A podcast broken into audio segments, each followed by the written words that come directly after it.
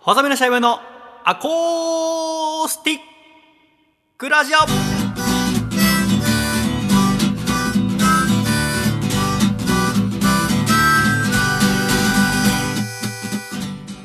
シャイ皆様ご無沙汰しております細身のシャイボーイ佐藤孝義です細身のシャイボーイのアコースティックラジオこの番組は42度ってちょうどいい湯加減ですよね細身のシャイボーイと米田コーヒーのあの豆ってちょうどいい塩味ですよね。笠倉のちょうどいいラジオです。よろしくお願いいたします。よろしくお願いいたします。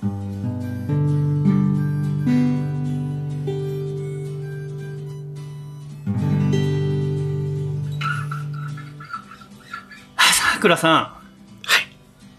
はいん、。この間、お店に来ていただいたお客様でびっくりしたんだけども、はい。一番最初、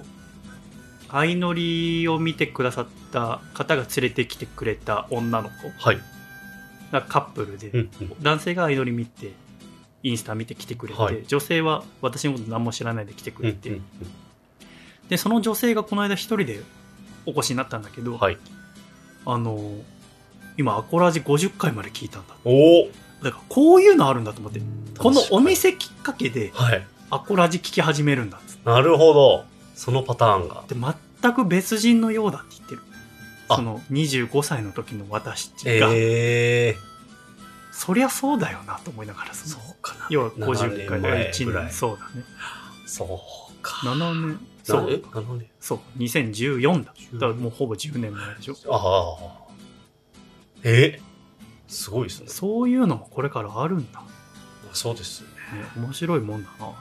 まだね、結婚してない時代ですよね、多分ね、僕と。ねかさちゃんが、はい。うん、 50とかだとね、とかもありますし、こういろいろ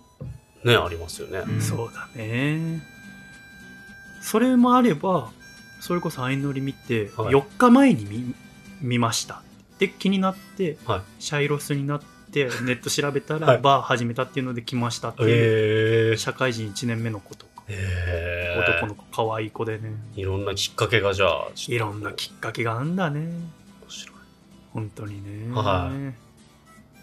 だから、大抵はインスタ見てきてくれたか、アコラジ聞いてくれたかの2択じゃないですか。はいはいは大い抵とこ全部がうんうんうんだから最近はこうお店入ってきていただいて、おしぼり渡した時に「今日は何を見て来てくださったんですか?」って聞くようにしてたあのーそこから会話の糸口うんとして、うんうんでこの間そうだね560代ぐらいの男性が1人入ってきてくださって、お店来てくださってであじゃあなんか見てくれたかコラジックかなと思って、おしぼり渡してる時に何見てきてくださったんですかって聞いたらあのーガジェリーっていうこのお店で出してくださってるビールを作ってるものですえ えで聞いたらそのガージェリーっていう会社の代表取締役の方で、えー、あその飲食店にしか置かないビールだからはい。特別なビールだからそのどういう風に出してくれてるかちゃんとお店一軒一軒回ってんだえー、社長自 ら。すごい汗かいちゃってさもうこのお店じゃうちのはおろしませんって言われたら終わりだから、確かに。ガージェリーも僕大好きなビールだからさう今、ーん。でも最終的にあのフォークソングが好きだってことを教えてもらって、はすごくいろんなお話できてよかったんだけど、い。うんで無事今後も置いていいことになったのああ、よかったですね。いろんな方が来るようやっーんぱ。ずっとやってるとね。ねえ、だからいつかいい感じにそういう人たちとのラジオも作れたらいいんだけど、今もうお酒作るの、飲み物作るのでいっぱいいっぱいだかはら。で、そこにこれから歌も入ってくるかい。うら、ん。ほんと一歩一歩ですね。確かに。最近は何をして過ごしてます最近はもうだから服好きみたいな話をちょこちょこ言ってるじゃないですかそうね。で初めてあのファッションショー、ああ、なんか言ってました。はい、を見に行きましたね iPhone 買いな。そんない やそれは思いましたもうすぐ充電切れて。はいファッションショー3時間持たいないでしょ、持たないい。ですね充電器つもうけなバッテリー付きのカバーをつけてますもんだから、でまあそのファッションショーをまあ招待式なので抽選でこう応募してで当選した人だけが参加できるんですよ。えーそれ以外はもう全部関係者みたいな形で、初めて見てきましたね。東京体育館とあの国立競技場の間の道なんですよ。えー、ここら辺の道で開催されて、うーんすごくなんか新鮮な体験というか、あの、エレファントカシマシの曲が流れて、その中でランウェイというか、うーんモデルが新作を着て歩くみたいな。なんていうブランド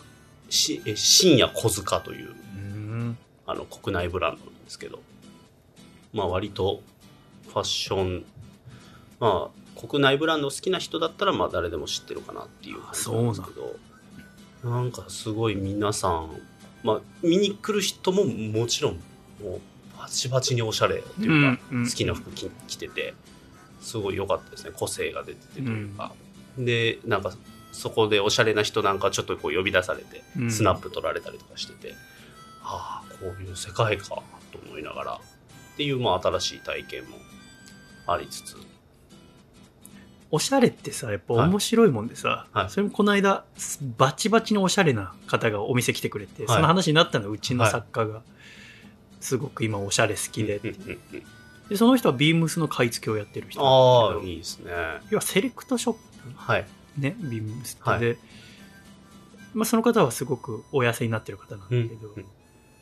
えシャイさんその作家の方って体型どうですかってはいあまあ少しぽっちゃりめかもしれません、うんうんうんいちょっと君の名誉もあるから少しぽっちゃりめやとありうが言葉たをいで使っすたねありがたい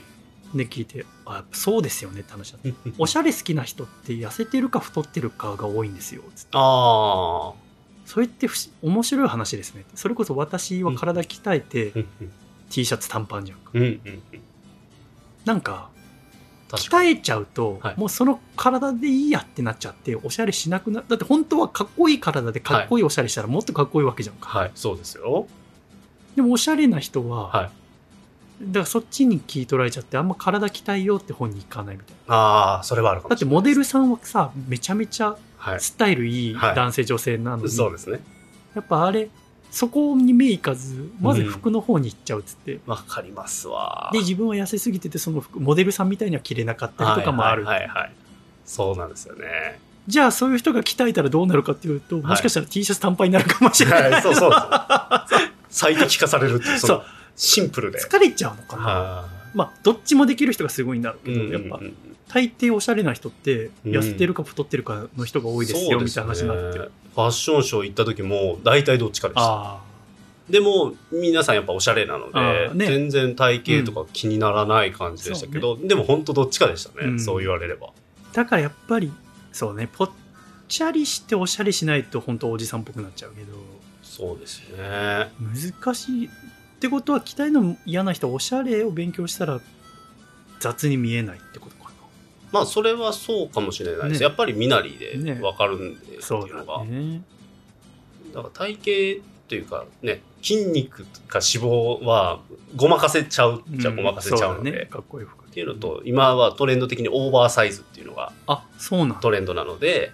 それもありますね自然に見えるっていうかダボダボしてあーだてからかなんかはいこの間ユニクロにあの、シームレスパンツはいエアリズムの買いに行った時に、はい一番最初のマネキンが着てたのそれダボっとした感じの T シそうャでツすね今そのパラシュートパンツって呼ばれるへダボっとこうなんか今日も僕ももうこん、うんもう裾がすごい溜まるようえなそうだ入ねってるんですけすどごいねそれだから普通だったらだらしないなっていう忍者みたいだあよ、れね、なんですけど、ね今はもうこういうトレンドなんですよあーそうなんだねいやでもだからそのビームスの方とも話したいですね。いやいや全員あの話したおしゃれい言うなんかいや僕とラジオの話してくださいい1秒もしないじゃない ですか確かにそうですね。ラジオの話一秒もしてないな。その内容を僕に丸投げするのやめてくださいぶん投げてますから。ぶ オープニングの25秒ぐらいのやつ書いて、はい、それすらもね書こうとしてなかった男ですからね。そう今ねお茶飲んでゆっくりしてた、ね、まあ目の前に大好きなコーラをねええ用意していただいてありがとうございます。でもね僕は許しちゃうからね怖いよね。 いやもう本当に、だからそうなんですよね。 怖い。怖い。あだから、その野菜さんに、はいその放送ってもの知らないから、あーはい。さくらさんは何の役目をしてんのああ、そう、聞かれますよね。だから放送さ、作家のとか言って、放送作家って何、何ってね。放送作家さんっていうのは、例えばその、出演者の方に合わせて番組の構成だったり、曲が必要な番組だったら曲を入れたうり、ん。またその自分で、ね、あのトークネタを持ってくる番組もあるしパーソナリティが、はい作家さんがその頃の時事ニュースとうか、んえーそのパーソナリティに合った出来事などをピックアップしてそこから膨らましたりうんうんっていうその要は台本を作るのが主な構成作家の仕事で、はまあ、話し相手になる構成作家もいるいし、笑い声だけ入れる人もいるし、うん全く音声を入れない人もいるうんから、うんうんそれぞれの番組に合った作家がいるんだよっつって。おーで笠倉さんは、じゃあ高吉君の番組だと何をやってんのってはい。あのオープニングの30秒の言葉を書いたり書かなかったりするでし ょそれで、それに高吉君はお金払ってるのそうだよ大御所すぎるそういう話を。をした結果、ちょっと一度会ってみたいって言ってたから いや、それ、ちょっと怒られるあってみたいですよ、それ。どういうつもりですかいや別に怒るんじゃなくて あの不思議なんだと思うあーその会ってことになるけど、はい作家さんでのああまあ確かに興味をね持っていただいてるというところで とんでもない伝わり方あでもそうですねもし会うね時はちょっとあのサッカーのユニフォームの上にはいジャケット着てほしいんあだあよ、わかりましたちょっとはいしっかりねうんユニフォーム用意しとくんでいや、笠倉がこの間、ジャケットの、あーはいユニフォームの上にジャケット着てきたんだよって言ったら、はいあのう僕が嘘ついてると思われたから。いや、それはユニフォームに見える何かなんだよ。高吉君がファッション知らないだけだよって言ったから、本当なんだよって話でちゃんと説明してほしいんですよ。ベルギー代表のねそう。はいデスパイネみたいな名前のはいデブライネデブライデネ。あー7番ね、はい、そうなんですよまあまあ面白いですねえだから野菜さんの服装僕気になってますもんどんなファッションの方なんだろうっていうのはすごく気になってます今野菜さん可愛明るいとかそう、うんパーソナルは知ってるんですけどどんな野菜さんはね、アース、ミュージックエコロジーみたいな格好してるわかりやす すいごいシンプルはいはいはいはい。な格好が多いから。ああ、いいですねう。ん、オーガニックな感じのというか。あのー でもやっぱりさ、時々野菜さんのクローンみたいな人いるよ。てかまあ、その特徴がない格好だから、かぶりやすいっちゃかぶりやすいんだよあね、あ、まあまあまあ、そうですね。系統がありこのますか間ら焼肉屋さんで、うちの父さんと野菜さんと僕とで焼肉屋さんに食べてる時に、はい。全く野菜さんの同じ格好してる人いて、ああ、はいはいはい。脳みそがちょっとパニックを起こしてた。いますよね、でも。うちもいる妻と全く同じ系統うで、ん髪色がうちの妻ピンクだったりとかあー紫だったりする時あるんですけど、髪色まで一緒だからあー最近ピンクとか多く見かけるようになったじゃないですか、街でも。そっか。なので、か普ぶるっちゃかぶ通にる。間違えて声かけそうになったことあって、なるほどね。いますよね。そうあのーうちの妹の結婚式、はい。これ放送の時には終わってるはずなんで、はい。まあ、金曜日にあって、だから前日、おお店私やって、はい。で、まあ、茅ヶ崎の方でやる。はい。で、お昼の1時からっていうから、まあ結構朝早いなと。はい。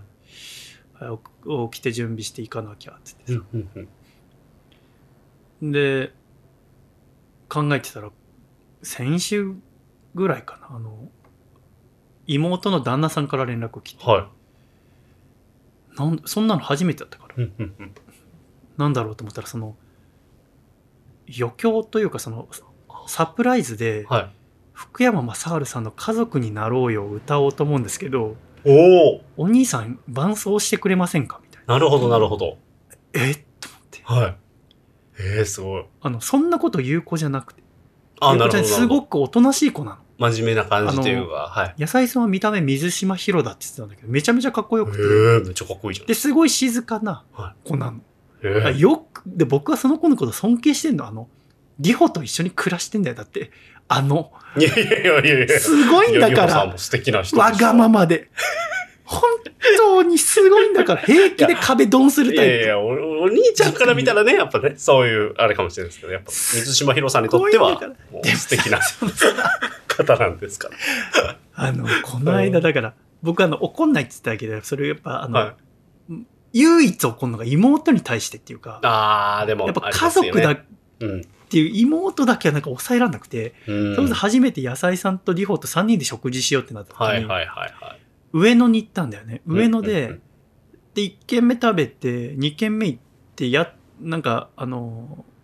ひいっぱい飲み屋みたいなところに飲んでる時うんに、はそれも結婚式の話だって、い。はい。要はその結婚式やるってこと自体父さんに言ってないっていう話だって。ああ、えまあ、呼ばん、まあ、呼ばないだろうなと思ってたけど、母さんとまそれすらも言ってなあ、いと。仲悪いから、うんでもその時に、その、言うだけ言いなって、うんあの、結婚式するよっていうのは、うんうんうんうんいくら父さんのこと好きじゃないとしても、うん我々がここまで育っててくれたのうはんお父さんとお母さんなんであって、うん言うべきだよって話したら、なんでそんなこと言うのみたいな感じにリホがそのモードになったわなるほど、ないるつもほど。はいはいはい要は自分のできないことをうんうん真正面から言われたって、うん私もだから妹だけは気使わずに言っちゃってるからな多るほど分なるほどそれに対して僕ガッもてこう言われててはい。 「お前は本当に何も分かってない」ってうわ「お前がそれをやると自分に子供ができた時子供に同じことをされるんだぞ」ほうほう「ほう天っていうのは巡ってくるもんなんだ」みたいなお。おおしたら意味わかんないこと言わないでよみたいな。おで泣き出してあ。ああ、えで俺もお酒入ってたのあるんだけども号泣しちゃって俺も。えなんですお前は おい父さんのことを分かってやってくれないんだって。やっぱ僕はどっちかというと父さんの方が気持ちわかるから同性だから、父さんはすごい不器用だけうど、んうんよく考えてみろって、うん休みの日一回も出歩いたことないぞって、うんずーっと家族のことやって、うんうん確かに家のこと家事とかやんなかったかもしれないし、うんお前との関係も途中でこじれてたかもしれないけど、あの父さんは本当すごい父さんだぞって話を、だから別に呼ばないのはいいけど、うんせめてちゃんと言わないとダメだぞっつって、うんでもやっぱかたくなに言わない、はいはいはなんでわかんないんだっつっていうのを い。なるほどなるほあの野菜さんはドン引きしながらど。いや、確かに、野菜さんどうやってそれ 見、で俺もなんか難し途い中ではこんなとこ見せたくないし、はこれきっかけで別れるとかなっても嫌だなと思いつつ、うんうんうんでもこれまあ最終的にはなんか笑ってたけど、い。うん。高吉君でもあんな風になるんだっあつあ、って、まあっちょっと嬉しかったんじゃないまあかまあな見れて。そういうていうリホの結婚式が いやいやいやって いう、はい。まあ結果的にリホ言わなかったんだけど、うんうんこの間父さんがこの店来た時にリホも来て、うんうんうん。俺が、ポロッとあ「あ今度結婚式昼の1時からだよね」って言っちゃってあええリホが凍って「あっ!」ってでえ父さんも「結婚式!」ってなはいはいはいはであのぼ僕があのバカな感じで「はいあそうなのよ」みたいな「ちょっとお父さん呼べないからごめんね」みたいな「写真送るい。ね」みたいなああ。したら明るい感じで終わってから結果的には良かったんだけどよかったですね。信じらんないうっかりしていや信じられない。リホ としては言わなかったあのぞうんうんでもリホとしても後で言えてよかったっては言ったんだけどじゃあよかったです。ええっていう結婚式があるんだけどさ、はい。でそのでそのリホの余興が。旦那の、はいだからサプライズでやりたい、うんうんうんでなんでそんなこと言うんだろうと思ってうん。うん。でしかもその当日まで練習はできないみたいな忙しいしってまあ僕ずっとここいるあぶっつけ本番ってことですかそうなんだよええそれはちょっと怖いでしょ怖すぎま せんそんな伴奏と僕一人で練習してやっぱ合わせることですキーもわからないじゃん、ねそうです一よ応ね。原曲キーでやってんだけ 二ど人でだって出て行ってやそうなんだ、そうなんだ怖いんだだ。いよや、怖っ。だからええ多分だけど、うん僕その結婚式の準備とか一切関わってないっはていうのもあるし、い。まあ愛知は熊本からお父さんお母さん、うんご兄弟とか出てこられてあ。はで初めて会うんだけい。ど、はだからなんかその僕をその式に混ぜてあげようっていうい。かああ、なるほど、っなてるなほっど。た方がいいと思ってその、うん要は私にとって義理の弟は考えてくれたのかなと思って、まあまあ、で出る、出番がね、そうあるとかもそうですね。でもやっぱそのリハーサルとかやるんで10時半に来てくださいってことになって早っ。こっから2時間ではいかかることを考えたりしても、その日ほぼ徹夜だなと、はい。しかもその日式が終わった後僕この店開けるんだようわ精神的にちょっとこうね、打ってこう、緊張が走る状態ではありますそうでギね。ター持って行ってやるんだよな、い、やーだからどうなったかって話はまたいやー、気になりますちょっね。とまた。 2週間後ぐらいにお話しようと思うんですけど、怖いよ福山さんぶっつけ歌うのぶっつけ 歌うまいんですか知らない。 カラオケとか一緒に行ったとかないんですか知らないよ。それ、それ知ってたいですよね。それ、ね、ね例えばね、リホさんから送ってもらうとかね、え。いや、歌まさ歌の感じどうなのっていああ、でもさ、聞けないじゃん。だってサプライズなんだからあそうそうそうそうなんだよ。う。もう何の準備もできない じゃん。そう。だしさ、なんか休みの日は二人でよく一緒にいるらしいんだ、でかあい。だから一人でここ来ることもできあ。ない。なるほど。怪しまれるというか、そうそうそうそう。急に何何っていう。そうそう確かに。うんいや、楽しみですね。でもどうなるいや怖いんだよ。ぶっつけのが。何やんだろうね。まあまあ、選曲はね、いいですよね。まあまあまあ。結婚式怖いよな。妹も。まあみんな仲良くやってほしいよね。一番ですよ。今一番ワクワクするのは何ですか、今ですかうんうー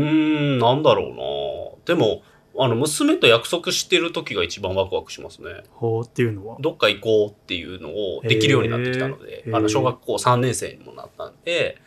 まあ、どっか連れて行きたい場所がいっぱいあるんですよ。で、まあ、うん娘が興味あるかどうかはちょっとわかんないんですけど、それを提案する時がえ楽しみで すね。なんか、えー楽しそうってそれで言ってくれてる時といえうか、うん。実際行ってはどうかわかんないですけどあーその約束してる時めっちゃ楽しいです。なんかその約束をする約束ができるっていうのはその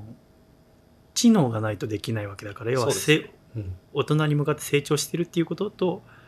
未来の予定が入るってことが楽しいのかなそうですね。それだと思います。はい。だからこの間アコラジッコの方で車すごく詳しい方うんスポーツカー乗ってる方はずっとカスタムして20年以上乗ってるって言ってたかうんな、はいその真っ赤なスポーツカーを今中2の息子うんうんが18歳で免許取ったらそれをあげる約束してるうわ、めちゃくちゃいいじゃかないっですか。こいいよ。ね。いいですでね。中2って言うと14だからもうあと4年後って考えるとその遠くの話じゃないけもうあどっ、という間ですよ。で、多分上げたら自分は乗りやすい車に変えるのかな。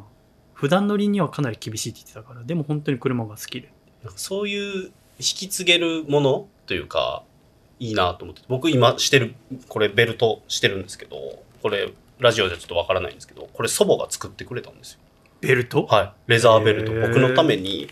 模様、このバラの模様とか彫って、え作ってくれたんですよそんなことできんのこういうのとかはすごい、あの、僕は頼んだんですけど、うん。知ってて、あの、レザーの教室開いてた。うんうん。うん。で、なんか冗談っぽく、なんか私の遺品やと思って、みたいななんかことを言われながら、へーいやいやいや、まだ元気やんとか言いながらうん、これもらって、これを一生使おうと思ってうて、んで、僕はこれを使ったら娘に将来あげようかなって、なんか思ったりとかなあ、してますっていうのはありますね、なんか。おばあちゃん。はい。一生使こおうのかな。夏、私のおばあちゃんが亡くなってへこんでると知ってておばあちゃんの話してるんですかそんなわけないでしょ。 台無しにしないでください、今の話を。もうそれ何も言えないでしょ、やっもぱり ね、やっぱ今毎日楽しいはずなのに、もうみうつもうん。やっぱ、ハッピーって言えないのは、やっぱおばあちゃん亡くなったのが一個あったんだよね。ずっなるほとど、なるほど。大好きなおばあちゃん亡くなったってういうのが、ん。でなんかね、あの、この間納骨があったんだけど、はい。まあ、ずっとそれまでかなり気ふ、まあなんか、うん。忙しい中でもなんか気が塞がってるような気分があって、うん。このお店のその棚にもいろんなのあってさ、はい。ただあのまあ綺麗に自分の思う美しさを求めていろいろ配置してんだけど、向かって左側の棚に、のはい一番上がコーヒーカップが2つ並んでるああ、はいはい。あれ伊勢神宮に今年このお店の神棚のお札をもらいに行った時に、うんうんうんうん伊勢の陶器屋さんで野菜さんとお揃いで買ったマグカップなんだけどはあれ初めて僕ペアカップみたいのちゃんと買ったんだけど、い。うんうんうん。その椿の柄のペアのカップはが2つ並べて最初自宅飾った時すごい美しいと思ったの、うん。で美しいなと思ってたんだけど、うん。でお店出してどうしてもお店に置きたいから、うん野菜さんにお願いしてお店にも置かしてもらったんだけうど、んでこの間ばあちゃんの納骨があった時に、はそのお墓行って、まあ、おじいちゃんのお墓にさんも一緒に入ることになったんだけど、でお経をあげてもらって、うんで父さんとかお兄ちゃんとかお姉ちゃんとかと一緒にそのおじいちゃんのお墓のところ行って、うんこれから納骨しますよ。うんで、その係の方が、じゃあこれから納骨しますって言って、そのおばあちゃんの骨をお墓の中に入れてくれたんでうんで入れた後に、で、閉める前にね、あの、もしよければ中見てくださいって言あわれて、あこれ見えるんだあはって、その、かがんで、いうんそのお墓の下、うん石を入れる場所骨入れる場所を見たんだけど、はいそしたら、まあ、あのほ骨壺か、はいあの陶器でできてるじゃんかはいはい白いのそうですねで向かって左側にうんちょっとすすけたおじいちゃんの骨はいはい今から20年前えーに亡くなった、でそのすぐ横うにん真っ白なおばあちゃんの骨うんが入った時に多分今までの人生で一番の感動うんうんうんうんすごい美しかったんだよそれなるほど要はあのやっと一緒になれたんだねと思っておじいちゃんはいはいずっとこの20年ずっと一人で、かまあおばあちゃんをお墓参り欠かしてなかったけどはいそれもずっと一人でいたとこうろに、んあのやっと一緒になれたんだ、うんであのその愛する二人がこれからはもうずっと離れることなく一緒なんだうんうんすごい感動してその瞬間もやもやしたもんが晴れたというかうんうん悲しみも一切なくなっうて、んなんか喜びの方が本当に美しくてうん素晴らしいと思って、おばあちゃんよかったねおじいちゃんよかったねと思って、うんその日また豪華このお店来た時にあのマグカップうん並んでるの見て、ああれとも似た美しさあるな、うん2つの、うんでこれ伝えたくてお店終わって家帰った後野菜さんに、うんいやあの僕たちのペアのカップをおじいちゃんとおばあちゃんのあの骨壺みたいで綺麗だよねって言ったら うん二度とそんなこと言わない で違うよっていや違うよ仲良しくするは違うよって しっ かりおじいちゃんのおおばあちゃんの骨盤美しかったかもしれないけ ど私たちのマグカップと一緒にしたら失礼だよ、うんあそっ か思いのほか冷静に、うん、違あそっかう違うなーって言われる違う いや内心には一緒だと思ってんだけど、 はい言っても荒れちゃうわそっかなんか似たこんなんあると思ってていやすごい美しかった美しいですいねやー本当に今だからねお墓の下で一緒にいるんだとうんすごく素敵だなと思いましたけどねうん今週も最後までお聴きくださり誠にありがとうございましたまた来週笑顔でお会いしましょうではいくぞ123シャイさよなら